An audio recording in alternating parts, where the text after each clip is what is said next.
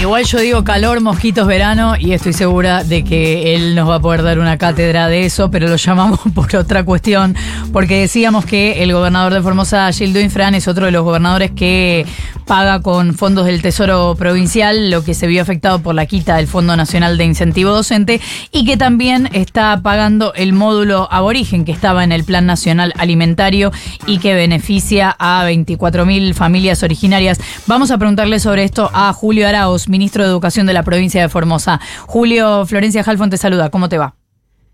Buenos días, Florencia, para vos y para la audiencia. Gracias por atendernos. Em, bueno, lo primero que te pregunto es el detalle de este módulo aborigen. ¿En qué consiste? Bueno, este, el plan aseguraba que se podía a través de él alimentar a las familias aborígenes. Nosotros tenemos una población importante de, de originarios en nuestro territorio y esto se, se ha discontinuado. De todos modos, este, vale hacer aquí una, una aclaración. Durante el receso, durante el receso, durante varios años ya, con fondos del Tesoro Provincial se mantienen los comedores escolares en todo el territorio de la provincia, este, brindando ese servicio de alimentario a los alumnos de los establecimientos escolares que se inscriben para ello. Pero en este caso particular, esta es una, esta es una política de Estado que, que además asiste de esta manera a ese número exactamente de 24.000 familias aborígenes. O sea que Formosa por ahora tiene los recursos para cubrir el Fondo de Incentivo Docente y también este módulo. Sí, es una medida extraordinaria, es el resultado de una gestión que lleva más de 20 años con, con las cuentas públicas equilibradas. Pero es bueno destacar en este contexto que, que esas políticas públicas este, apuntan justamente a poder invertir, por ejemplo, en lo que está bajo mi área de responsabilidad, en educación. El año pasado, permitíme, Florencia, que te dé un número. Sí. El gobernador de la provincia inauguró 47 establecimientos escolares nuevos durante el, ciclo lectivo 2023 y durante su mandato ya pasó a los 1.500 establecimientos. Para una provincia joven como la nuestra, que tiene una vida institucional de poco más de 65 años, como provincia digo, este, la inversión en educación ha sido unos rasgos distintivos de la, de la gestión de Infran, porque entendemos que es uno de los ejes estratégicos importantes para poder desarrollar. Eh, ¿Cerraron la paritaria provincial? Sí, no, el, el, aumento, el aumento que se ha asignado del 25% se está pagando ahora. Este, de esa manera nosotros garantizamos un piso de 280 mil pesos como, como este, remuneración inicial para el cargo inicial en este en, en el sector educativo. ¿25% cuánto tiempo? No, ese es el último, ese es el último, la, el último aumento de, de sueldos para los empleados públicos. Claro, pero ¿cuándo se vuelven a juntar o cuánto va a durar este aumento?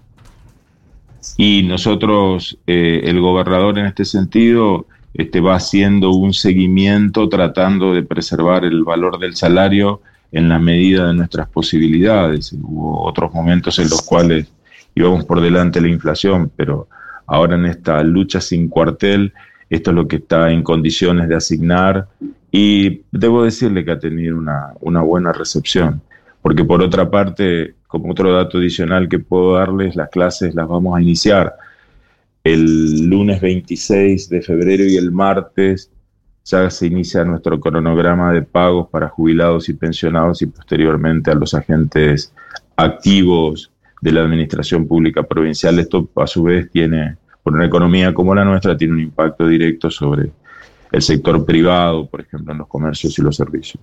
O sea que Formosa por ahora no puede asegurar superar la inflación.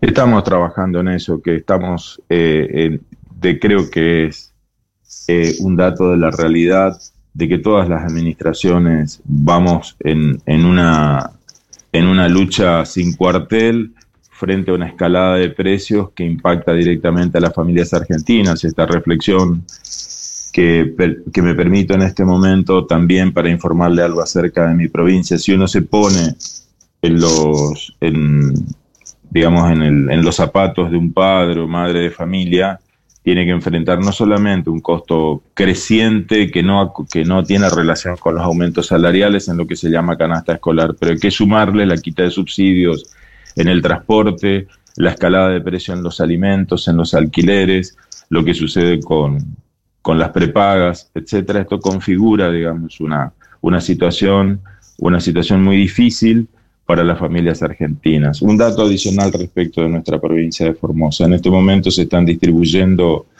a los establecimientos escolares cerca de 200.000 kits. Denominamos kits escolares a una bolsa que, que contiene guardapolvo, zapatilla, útiles escolares para los distintos niveles y es de distribución gratuita y para todos los alumnos de nuestro sistema educativo.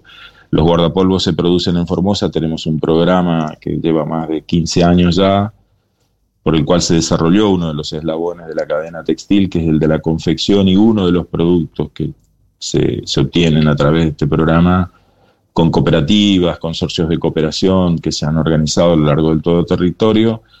Hace, ya como les decía, más de 15 años se, se generaron 750 puestos de trabajo y es un mecanismo, entre comillas, le digo, de sustitución de importación, es un programa muy novedoso que, permite incorporar valor en nuestro propio territorio y tener un producto muy competitivo que en este caso llega gratuitamente, como todo el kit escolar, a los alumnos. Es una política pública este, que va en línea con lo que le decía al principio, Florencia, de, de que para nosotros un eje estratégico crucial para nuestro desarrollo es seguir invirtiendo sostenidamente en la educación. O sea, el gobierno les da los guardapolvos y el kit escolar. Exactamente, exactamente. Eh, Julio, ¿vos qué pensás de esta idea del gobierno nacional de declarar la educación como un servicio esencial? Como idea de que un servicio esencial tiene que ser asumida no desde el punto de vista de, de enfrentar los conflictos y los reclamos de un sector. Como, como política, como servicio esencial hay que mirarlo de manera integral y entender y tratar de entender que la Argentina ha podido desarrollarse a partir de sostener durante décadas la educación pública y gratuita. No se puede mirar una, una sola faceta y desde... Es un reduccionismo pretender este, hacer una declaración en, en ese sentido para, para enfrentar un conflicto que es inminente. O sea, ¿vos crees que esa es la única mirada Es muy elemental este razonamiento, la, discusión es mucho más amplia. Acá tenemos que plantarnos y decir, vamos a continuar invirtiendo en educación. Por supuesto que hay que mejorar, por supuesto que tenemos mucho problema este, en las distintas regiones del país, pero los ámbitos de discusión están. No se puede, no se puede unilateralmente pretender este, enfrentar lo que le decía, un conflicto que es inminente, lo están, lo están diciendo las organizaciones sindicales, inclusive provincias que no pueden afrontar este tipo de derogaciones porque se encuentran en otra situación financiera este, y, el, inicio del, calendario escolar este, se les complica en distintas jurisdicciones. ¿Pero estás para discutirlo en el Consejo Federal, por ejemplo? Miren, en el caso del Consejo Federal se realizó la, asamblea el 9 de febrero, el eje central fue el de la alfabetización, uno mm. entiende que cada gobierno tiene una mirada respecto de esto, pero hay un hecho que, no, no, te voy a decir que es inédito, pero fue significativo y fue el que fue la noticia de que todas las provincias argentinas y cada la jurisdicción han suscrito un documento donde se expresa justamente, y tuvo estado público, el clima de incertidumbre a partir de la no remisión de fondos en el marco de la legislación vigente. El caso del FONIT, que es el más conocido, este, responde una ley a la 25053 por, cual, por la cual estos fondos han sido transferidos a las provincias argentinas desde el año 1998 y vaya que hemos tenido problemas desde aquellos años hasta, hasta la fecha, hemos pasado por diferentes situaciones, pero sin embargo ese acuerdo plasmado en una ley se ha cumplido.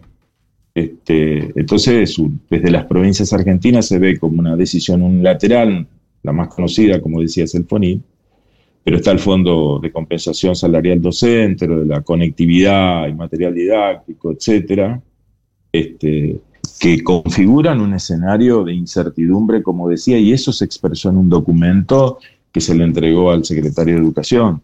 El ámbito del Consejo Federal es un ámbito de debate, un ámbito de propuesta, pero también un ámbito de acción. Es allí donde se deben discutir y lograr estos acuerdos, pero de pronto, frente a un planteo muy claro que han hecho las provincias en ese momento, la respuesta fue que se iba a consultar al ministro de Economía, a la ministra de Capital Humano, pero la respuesta no se hizo esperar, la respuesta fue un no. Y bueno, estamos en la situación que acabado de describir, de incertidumbre y de riesgo de no inicio de, las clases en, diferentes provincias argentinas. Eh, Julio, antes de cerrar, y nada que ver, pero me ¿están llenos de mosquitos ahí o no? Acá sí. Eh, sí, yo estoy en Buenos Aires en este momento y me ah, sorprendió encontrarme con algunos de ellos ayer, porque arribé a la noche. O sea, nosotros somos especialistas en, eh, convivimos con, con ellos, pero en este espacio, Florencia, este, hay que tener, los que, los que están son abundantes en la ciudad los conocemos, pero hay que tener cuidado con el otro. no, en Formosa, claro, es más el, el Aedes aegypti. Igual acá está circulando también. Es Julio Arauz, ministro de Educación de la provincia de Formosa, muchísimas gracias por habernos atendido. Muchas gracias a ustedes, que tengan un buen día. Igualmente, un abrazo. 11 minutos para las 9 de la mañana.